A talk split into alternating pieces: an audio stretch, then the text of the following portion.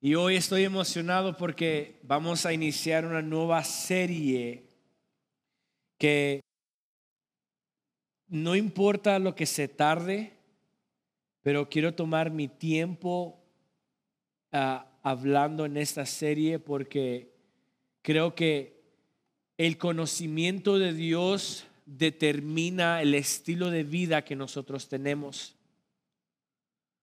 O sea, cuanto más nosotros conocemos a Dios, nuestra vida va cambiando. Amén. entonces, eh, eh, vamos a iniciar una nueva serie llamado Yo Soy. ¿Okay? Yo Soy se llama la serie. Y vamos a estar conociendo los atributos de Dios. ¿Okay? So, el día de hoy vamos a comenzar con el primer atributo, conociendo a Dios. ¿Si estamos aquí todos? Sí, ok. El, el día de hoy quiero comenzar con el primer atributo de Dios, que es yo soy autoexistente. Yo soy autoexistente. Okay. Hubo en el siglo uh, décimo, si no me equivoco, un filósofo griego conocido como Aristóteles. Okay. Este filósofo griego descubrió o inventó la teoría de cause and effect. Causa y efecto. Con el puro Aristóteles, Aristóteles, así se llama, Aristóteles, con el fin y propósito de negar la existencia de Dios. Aristóteles dijo de que las cosas creadas que fueron existidas, tuvo que haber una causa para que pudiera existir un efecto. Porque todos, hemos, todos nos hemos preguntado, ¿no? La pregunta, ¿cómo es que todo comenzó? ¿Cómo fue que la creación se formó? Esto es un debate completo entre los científicos, entre los filósofos, entre los estudiosos. Amén. entonces, Aristóteles, para negar la existencia de Dios, dijo, bueno, tiene que haber una causa para que haya un efecto.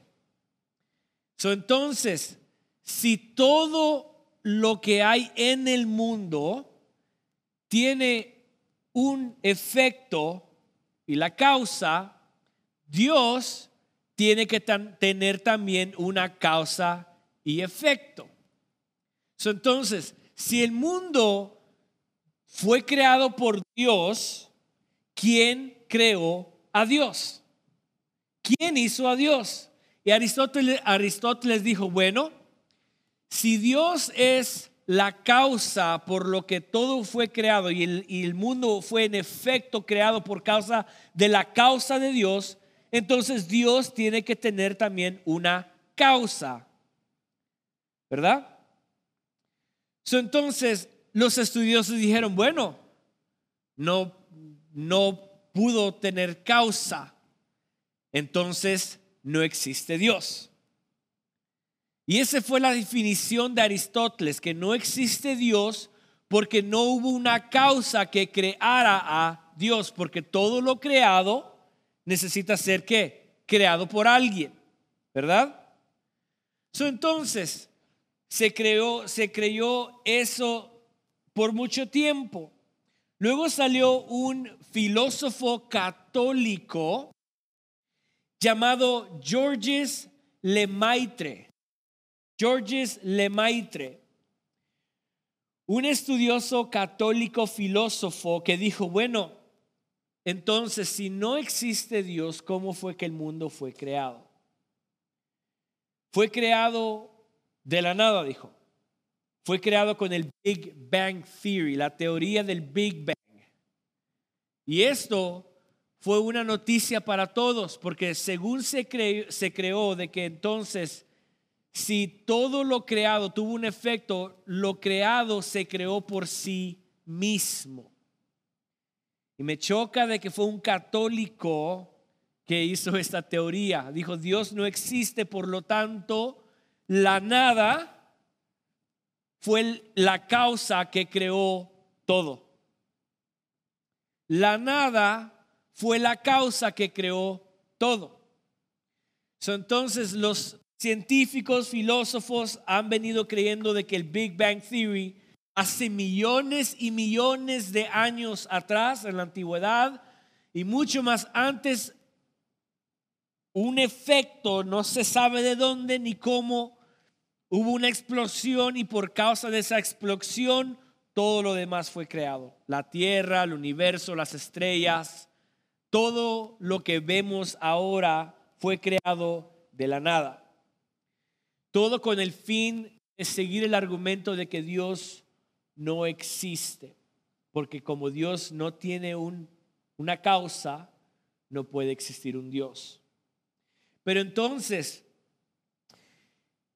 si Dios no existe, ¿cómo es que todas las cosas fueron formadas?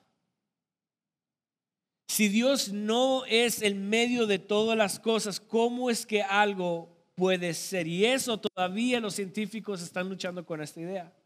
Créanmelo lo he estado estudiando.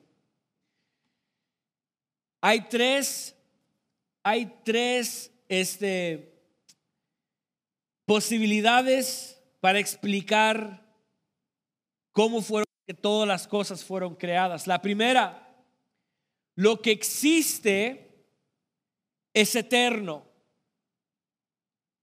Lo que existe es eterno. La segunda es lo que existe ahora es autocreado. Y la tercera, lo que existe es creado por algo eterno. ¿Sí me están siguiendo? Estas tres posibilidades o tres ah, puntos son las posibilidades de cómo todo fue creado. La primera, todo lo que existe es eterno. Podemos ver en la Biblia, a través de la Biblia, de que dice Génesis 1.1, en el principio creó Dios los cielos y la. So, entonces lo que existe no puede ser eterno, porque tuvo un principio. Dice, en el principio creó Dios los cielos y la tierra. Entonces, esa teoría de que todo lo que existe es eterno, no puede existir, no puede ser posible. Porque todo lo que está a nuestro alrededor, todo el mundo, las planetas, las estrellas, todo tuvo un principio.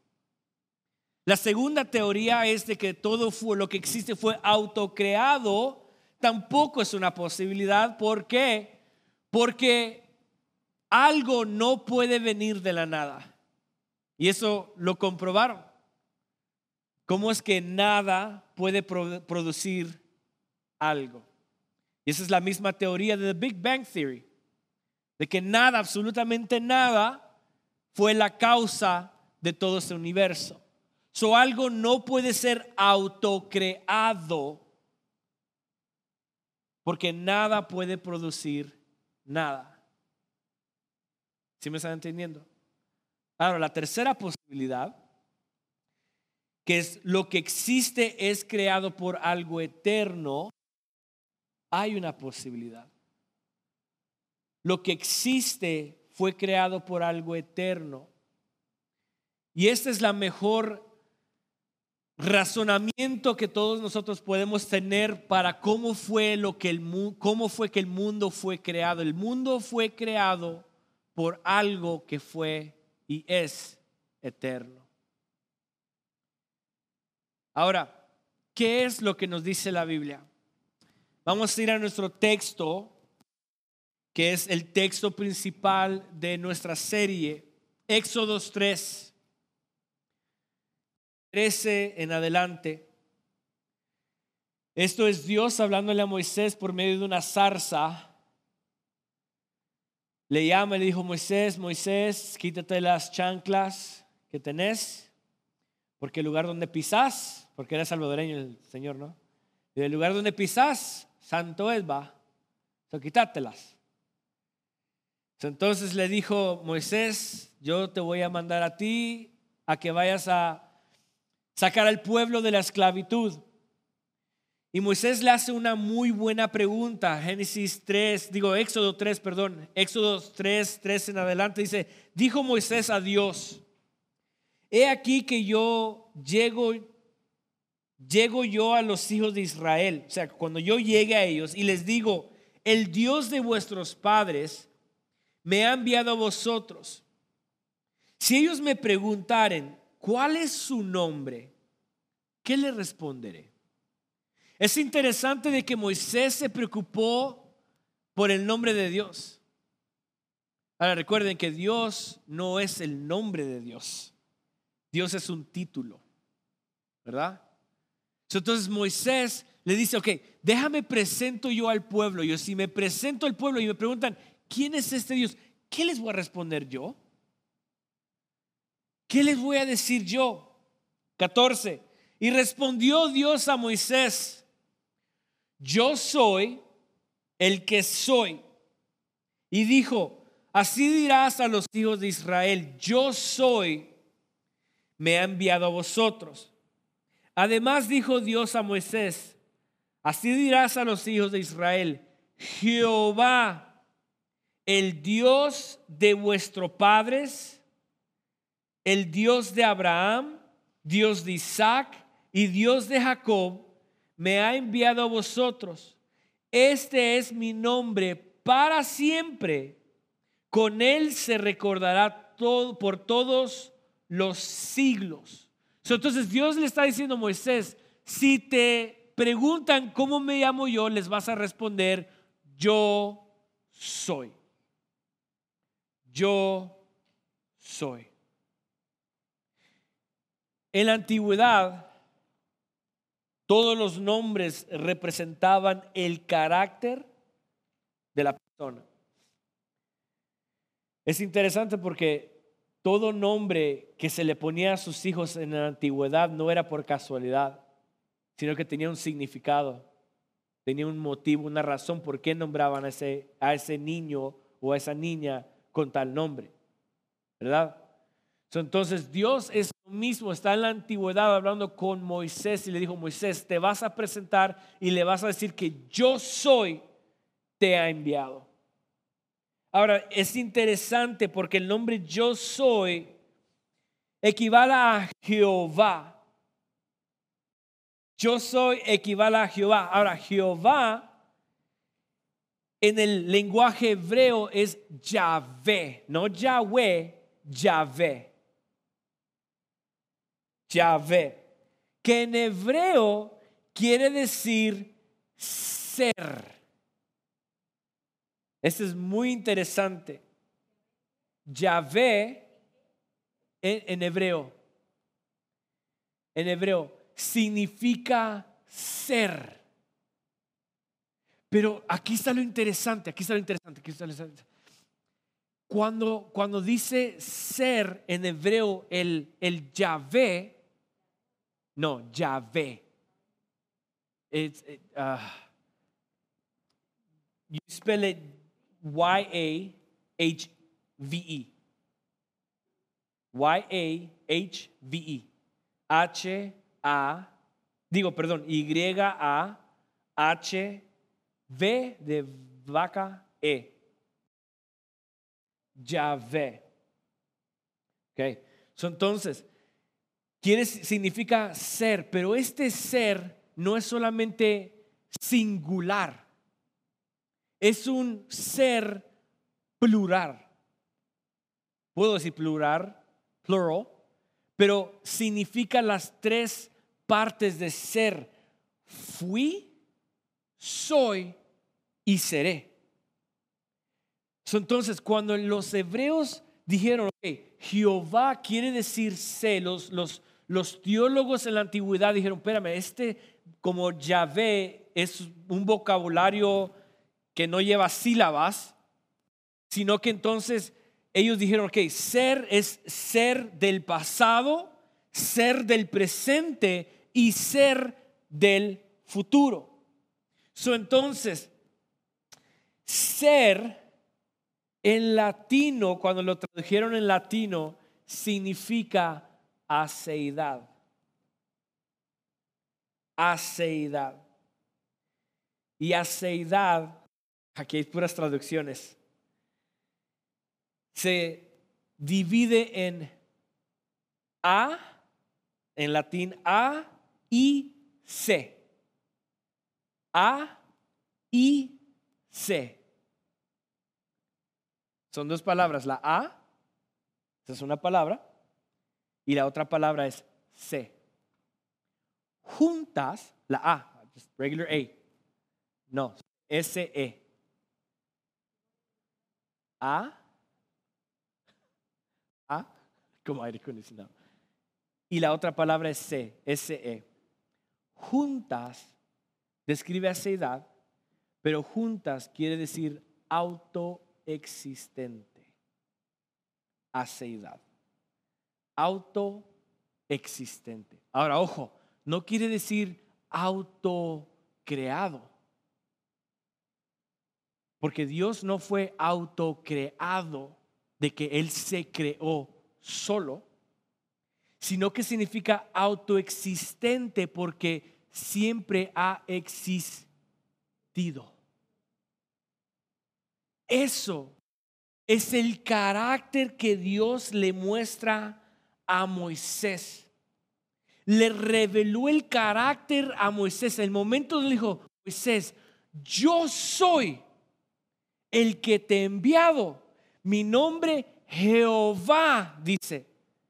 Mi nombre Jehová será recordado por toda generación.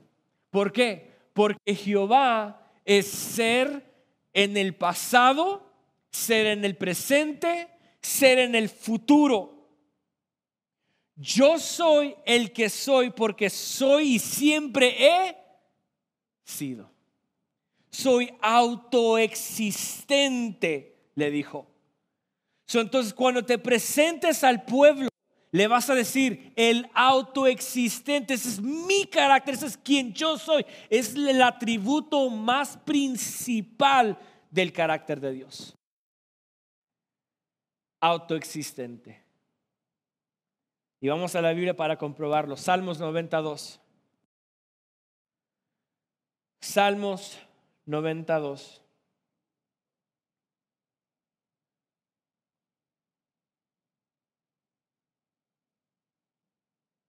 ¿Lo tenemos?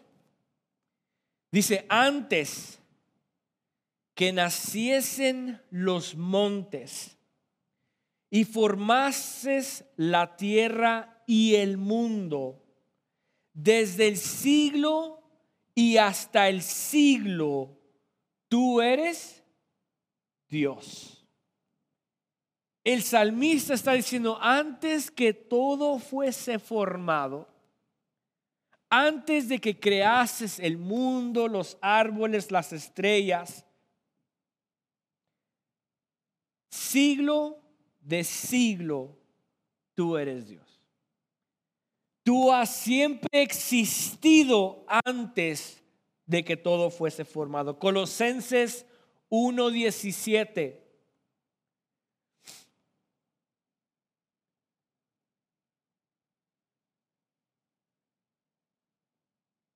Y Él es antes de todas las cosas. Y todas las cosas en Él subsisten. Él es antes de todas las cosas. O sea que Dios ha existido antes de que todo fuese creado. Apocalipsis 1.8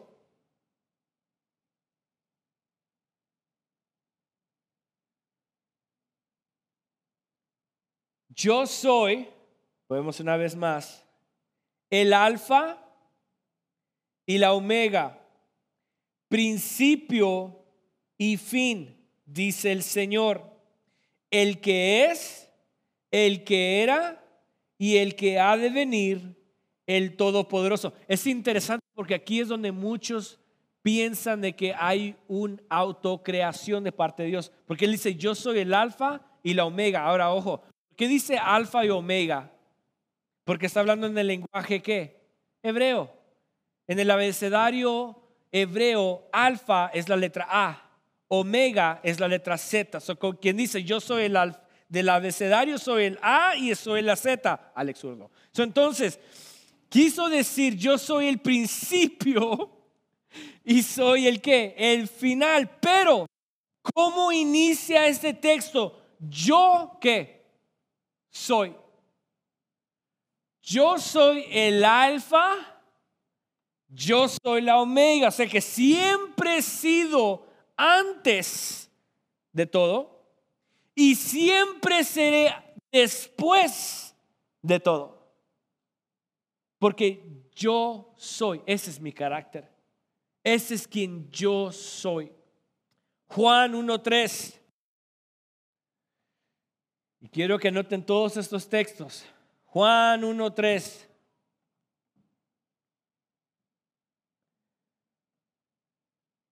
Todas las cosas por Él fueron hechas. Y sin Él, nada, nada de lo que ha sido hecho fue que. entonces, llegamos a una conclusión de que todo lo creado fue creado por Dios, pero antes de que todo fuese creado, Dios ya existía. Dios ya ha existido. Isaías 43. Vamos al versículo 10 en adelante. Y este es uno de mis favoritos capítulos del libro de Isaías. Si tiene tiempo, léalo todo, Isaías 43. Dice, vosotros sois mis testigos, dice Jehová, y mi siervo que yo escogí para que me conozcáis y creáis y entendáis que yo mismo, ¿qué dice? Soy, que yo mismo soy. Ojo, antes de mí no fue formado Dios antes de mí no fue formado Dios. Ningún otro Dios, ningún otro ser, ninguna otra existencia fuera de Dios ha sido antes de Dios, sino que solamente Él. Antes de mí no fue formado Dios, ni lo será después de ¿Cuántos dioses hay? Uno. ¿Quién es el Dios de este siglo? Dios. ¿Por qué se nos ha metido en la cabeza que hay otro Dios? ¿O por qué se nos ha metido en la cabeza de que hay otros dioses?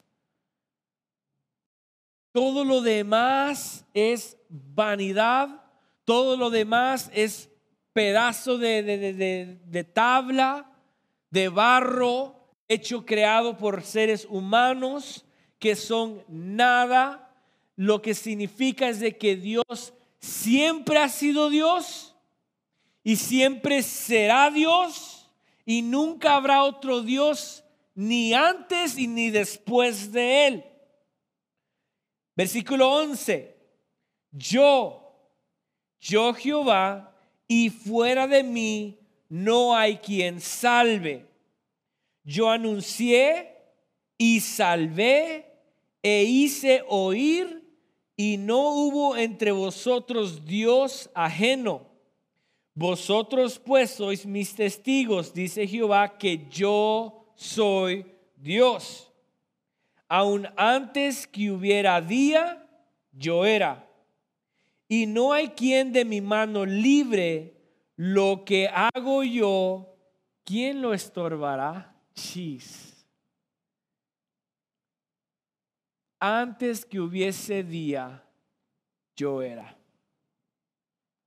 Antes que hubiese día, yo era. entonces, ¿qué implica? ¿Qué implica que Dios es un Dios autoexistente? Implica dos cosas. Y esos son dos atributos que le siguen a Dios en su autoexistencia. La número uno es de que Dios es un Dios eterno, que existe y habita en la eternidad. En otras palabras, Dios siendo autoexistente, siendo un Dios eterno, no existe el tiempo en quien Él es. Dios no se mueve a base de tiempo. Hay un dicho que dicen, oh, es que Dios siempre llega a tiempo. Dios siempre llega a tiempo. Llega a tiempo para nosotros, en nuestro tiempo. Pero Él no es que tenga tiempo. Él obra conforme a su propósito. Para nosotros existe el tiempo. Para nosotros podemos decir, wow, estoy, ah, me estoy quedando los dedos porque no tengo para la renta y de repente el día de la renta Dios suple y wow, Dios llegó a, llegó a mi tiempo. Pero Dios nunca jamás obra ni opera a base de tiempo. pudiéramos decir eso, que nosotros vivimos bajo el tiempo de Dios, se pudiera decir eso, pero no es porque existe tiempo, sino que existe propósito. Existe un plan, existe un decreto, que eso lo vamos a también a descubrir después, porque Dios es también un Dios de decretos. entonces, Dios es eterno. Salmos 1 perdón, Salmos 103, versículo 17. ¿Quién me lo puede leer?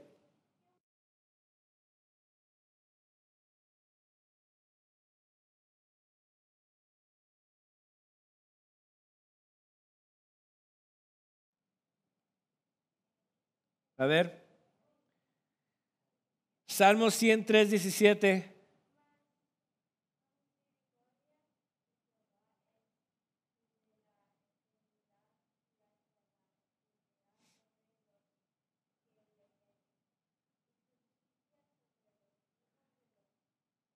Dice, más la misericordia de Jehová es desde qué? Desde la eternidad y hasta la eternidad sobre los que le temen. La misericordia de Dios nunca se acaba, no tiene límite, no tiene un inicio como tampoco tiene un final. So, entonces, si Dios en sus atributos, es un Dios eterno. Su amor no tiene principio como tampoco tiene un final. Su ira, Dios, la ira de Dios no tiene un principio, tampoco tiene final, porque es un Dios que eterno.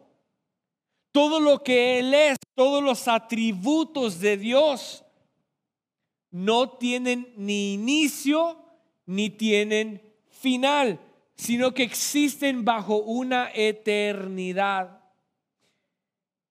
sus promesas iguales, todo, todo lo que Dios es, sus decretos, sus bendiciones, su amor, su santidad, su paz, su victoria, todo lo que Dios es, todo lo que existe en Él es eterno.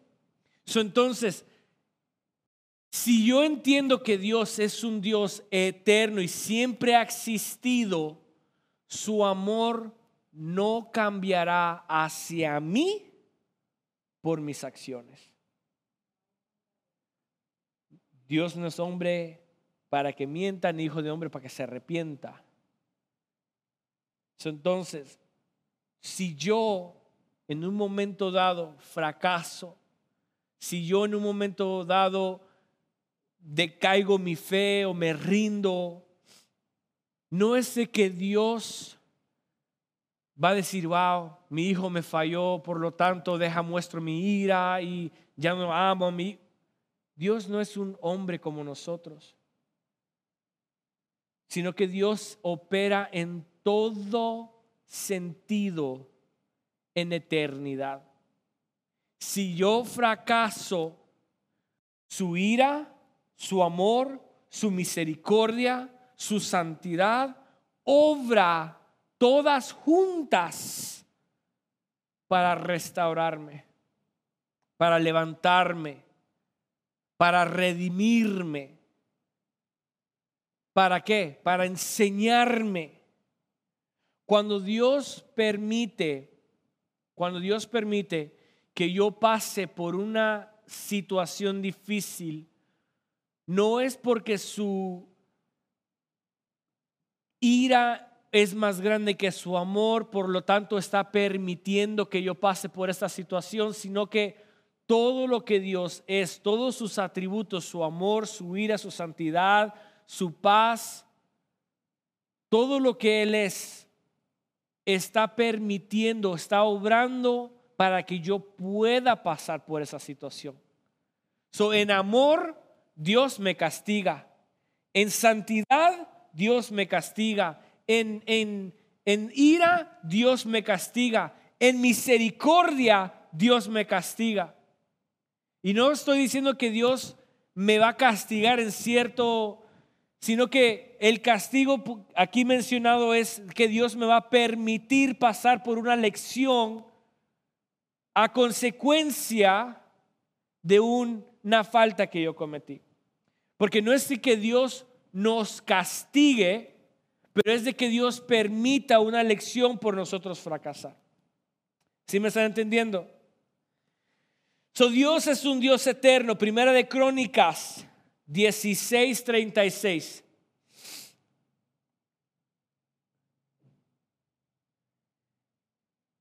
Dice, bendito sea Jehová, Dios de Israel, de eternidad a eternidad y dijo todo el pueblo, amén y alabado a Jehová. Jehová Dios de Israel de eternidad a eternidad. entonces, entendiendo que Dios es autoexistente, entiendo que Dios es eterno, ha existido en la eternidad, significa de que Dios obra a propósito en eternidad ha tenido un propósito para mi vida, para la vida de ustedes, desde el inicio, o sea, desde la eternidad hasta la eternidad. Dios ha tenido un propósito para nosotros. Significa de que todo lo que nosotros crucemos en la vida ya ha sido por propósito eterno de Dios para nosotros. Una desde la eternidad hasta la eternidad, su propósito para nosotros ya ha sido decretada. Implica, si yo pierdo una amistad, es el propósito eterno de Dios para mi vida. Ya desde la eternidad, Dios ya lo sabía. Si yo tuve un accidente que salí herido, gravemente herido, desde la eternidad, Dios en su propósito ya lo sabía, ya lo tenía escrito para mi vida. Exactamente desde la eternidad a la eternidad, todo movimiento que nosotros hagamos, desde la eternidad ya Dios lo tenía en su propósito eterno. Otro de los atributos que también está asociado con la autoexistencia de Dios es que Dios es autosuficiente. Autosuficiente. ¿Qué se refiere el autosuficiente?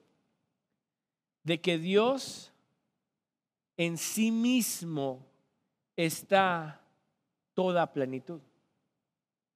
Implica de que Dios no necesita de nadie, Dios no necesita de nada para que Él sea Dios.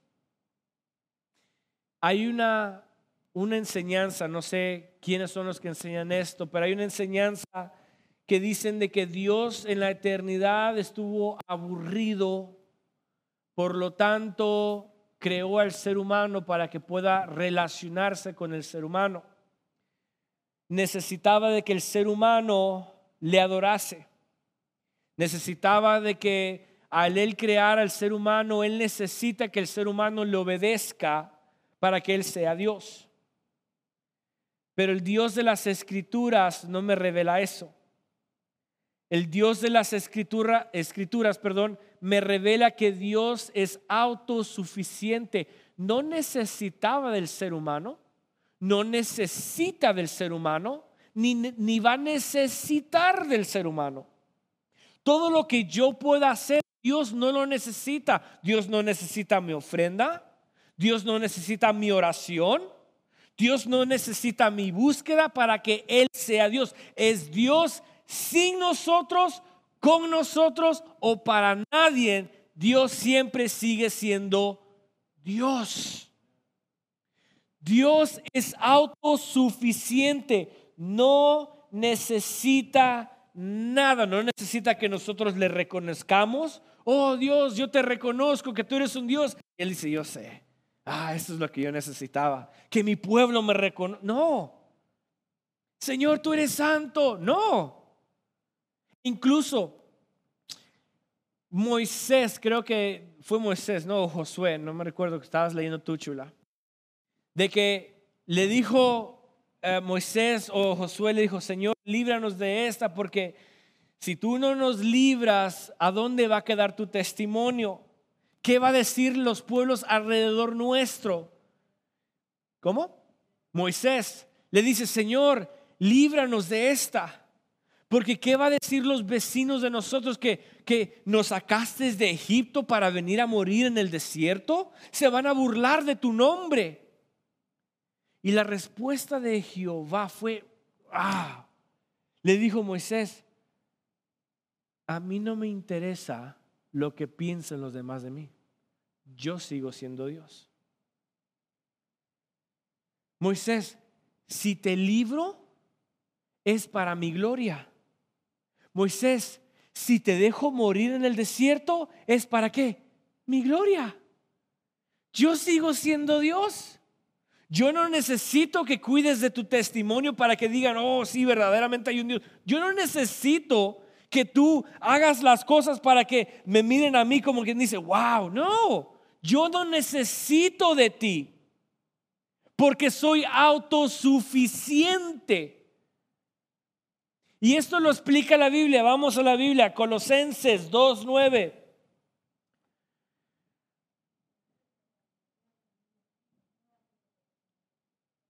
Sí, Colosenses 2.9. Dice, porque en Él, está hablando de Dios, porque en Jehová, porque en Dios, porque en Yahvé, en Yahweh, porque en Él habita corporalmente toda la plenitud de la deidad. En Él existe todo. Él es autosuficiente. Y sí, como dice mi, chula, de que a veces nosotros le decimos al niño, no, no mientas, no digas esto. ¿A dónde dejamos el nombre de Dios? Exactamente. Dios no depende de nosotros. Yo, o sea, Dios no está esperando que nosotros seamos obedientes para que seamos, para que demos un buen testimonio, porque ese testimonio de ahí depende Dios. No, no es así. Dios es Dios. Doy mal testimonio, doy buen testimonio me porto bien como me porte mal, Dios sigue siendo Dios. Y ahorita voy a un punto muy importante, pero vamos a las escrituras. Hechos 17.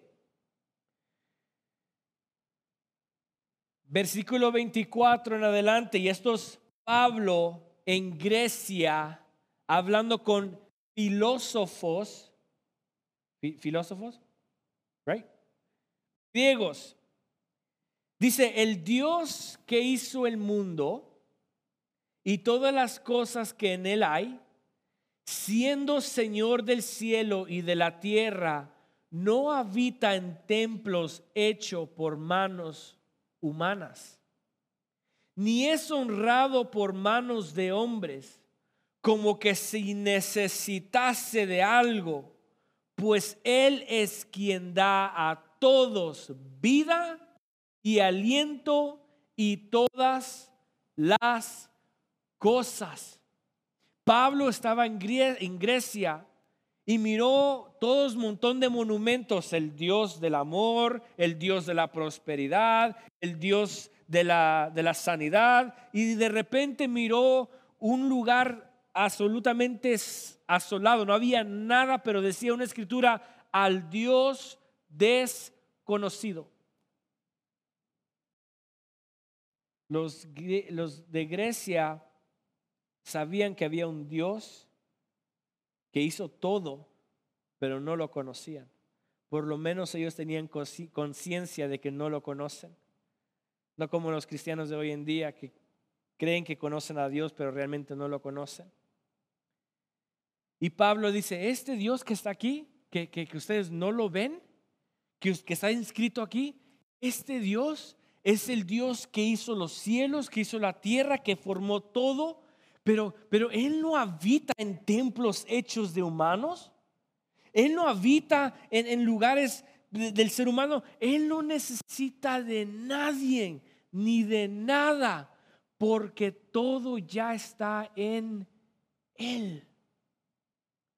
Toda la plenitud, la deidad de la plenitud existe en Él. Él es autosuficiente. Ahora, Dicho esto, Dios no necesita de nosotros, pero Él quiere hacer su obra a través de nosotros.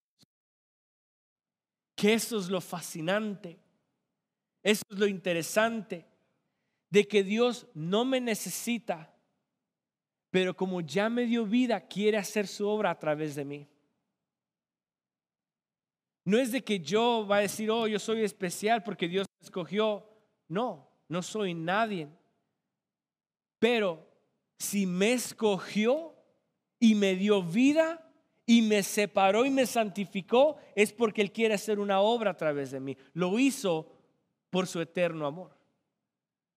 Él obra a través de mí, no porque me necesita, pero Él obra a través de mí por puro afecto de su amor. Y eso es lo interesante.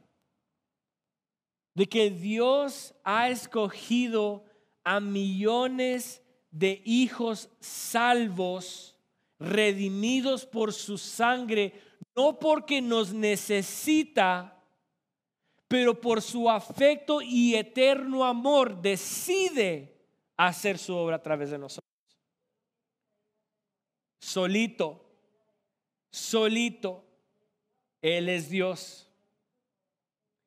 De puro afecto de su amor, Dios nos escogió a nosotros para seguir su obra. Entonces, la autoexistencia de Dios implica de que Dios siempre ha existido desde la eternidad a la eternidad no hay nadie que formó a Dios, sino que Dios siempre ha sido Dios. No solo es Dios, pero es un Dios que habita en la eternidad. No tiene tiempo, no tiene límite, no tiene, no tiene absolutamente nada que exista fuera de Él o dentro de Él, sino que Él es quien Él es, porque es eterno. Y luego, si Dios es eterno, es autosuficiente, ya lo tiene Él, está completo. Está hecho completo, no necesita de nadie ni de nada para que sea Dios. sino que Dios está sentado en su trono, siendo Dios desde la eternidad a la eternidad. Ahora, para terminar, ¿en qué me afecta o en qué me ayuda a mí saber que Dios es un Dios de autoexistencia? ¿En qué me ayuda a mí o qué puedo yo reconocer o recapacitar de que Dios es autoexistente? Dos razones. La número uno, si Dios es autoexistente, si Dios es eterno y si Dios es autosuficiente, esto implica de que Dios es la fuente de toda vida. Dios es la fuente de toda vida. Si notamos el ser humano quiere ser feliz fuera de Dios. Quiere tener paz fuera de Dios. Quiere tener gozo fuera de Dios. Donde la plenitud y la fuente de toda vida es Dios. Es Dios. entonces, no seamos como los demás, buscando paz, plenitud, esperanza, esperando en la felicidad en las cosas terrenales. Si sabemos si Dios es Dios, entonces Él es la fuente de toda vida. Él es quien provee todo lo que necesitamos. Juan 5:26. Juan 5:26 dice, porque como el Padre tiene vida en sí mismo, así también ha dado al Hijo el tener vida en sí mismo. ¿Quién tiene vida en sí mismo? El Padre. El Padre tiene vida en sí mismo, por lo tanto, toda fuente que existe es Dios. Si estoy how do you say lacking? Um, si, si me falta fe, ¿a quién debo de ir? A Dios, la fuente. Si me falta el gozo, ¿a dónde tengo que ir? A la fuente. Si me falta la fe, ¿a dónde tengo que ir? A la fuente. O sea que Dios es la fuente de toda vida. Porque si Dios es autoexistente y en Él no hay falta de nada, ¿por qué acudir a otras cosas?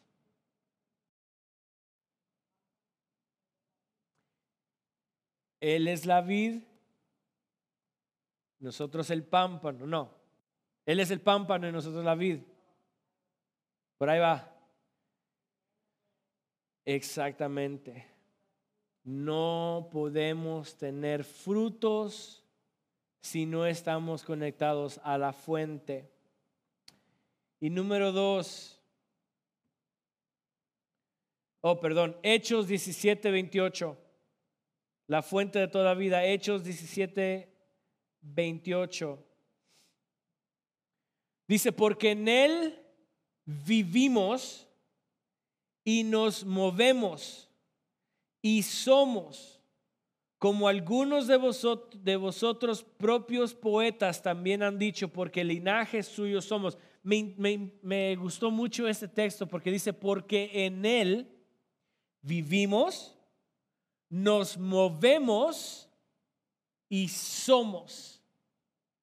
En Él vivimos, nos movemos y somos la fuente de toda vida.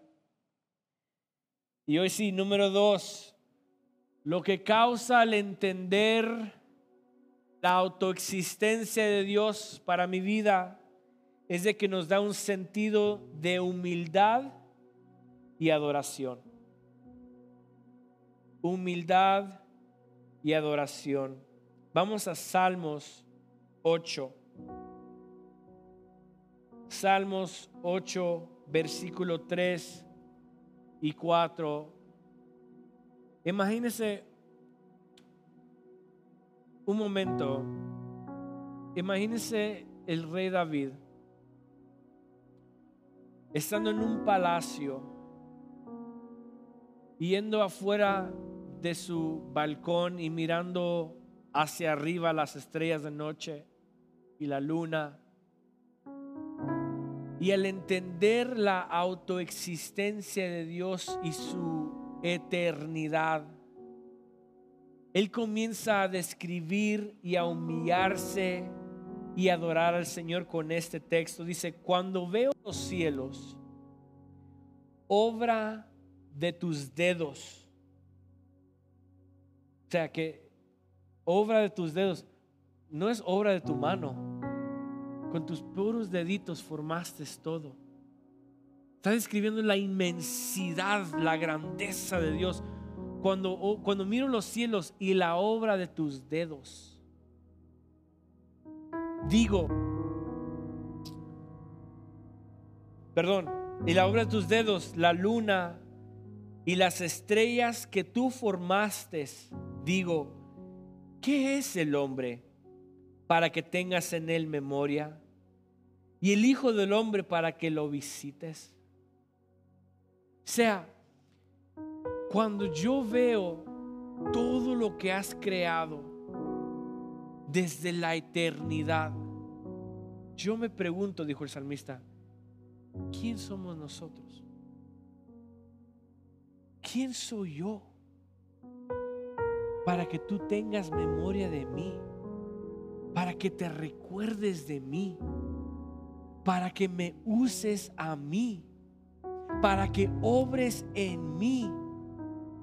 para que me santifiques a mí. ¿Quién soy yo? Si tú eres un Dios eterno, glorioso, ¿qué es lo que estábamos cantando ahora? Espléndido, glorioso, hermoso, majestuoso. O sea, cuando reconocemos que Dios desde la eternidad ha sido Dios, y no necesita de mí, mas sin embargo con el puro afecto de su amor y misericordia, me santificó, me llamó, me salvó, me hizo, libre y usa mi vida para reflejarlo a Él. ¿Quién soy yo?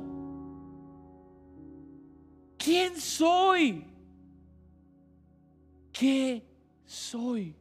No soy nada. No soy nada. Y aquí es donde viene la adoración. Porque nos humilla reconocer la grandeza de este Dios que es eterno. Este Dios que, que ha existido desde la eternidad y que Él no tuvo por qué formarme.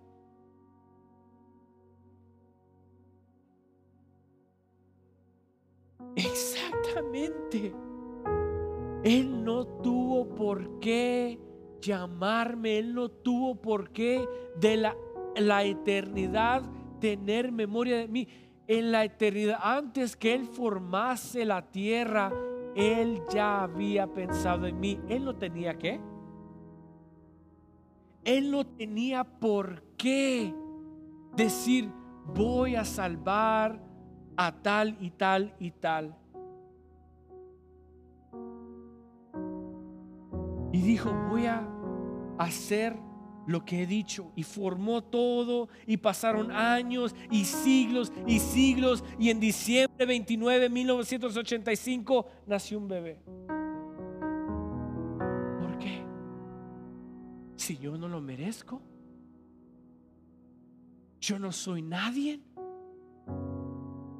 entender su grandeza y de que Él siempre ha sido Dios sentado en un trono, ¿quién soy yo? dijo el salmista, para que hagas memoria de mí o para que me visites. ¿Quién soy yo?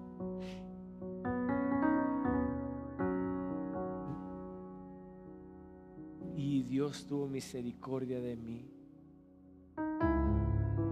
Sea, reconocer su autoexistencia nos sumía, nos sumía.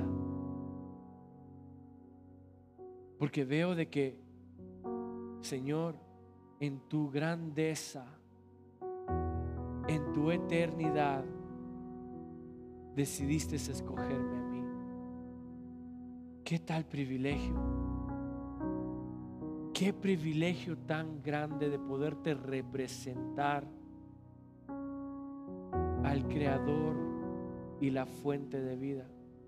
Y por eso es que en Juan, su capítulo 4, versículo 23 en adelante, Jesús está con una samaritana y le dice, el día viene y la hora es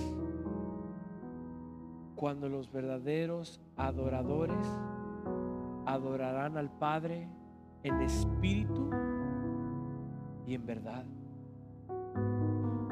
Porque todos podemos adorar de labios, todos podemos emocionarnos al oír la música, todos podemos hincarnos y decir, oh, hay un avivamiento aquí.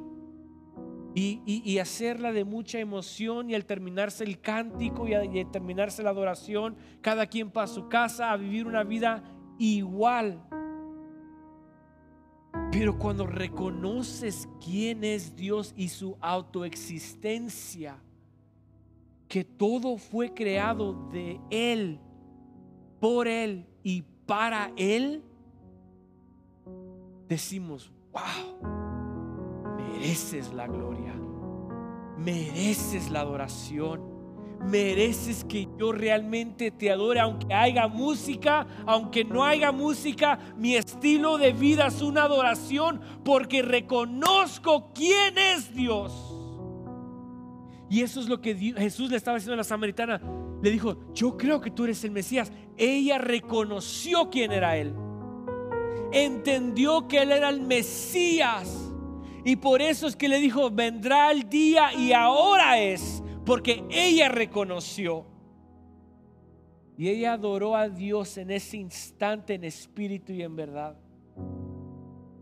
Y eso es lo que hace a nosotros entender el atributo de Dios, quién es Dios. Yo soy, le dijo a Moisés, yo soy el que soy, Jehová, el que era, el que es y el que ha de venir.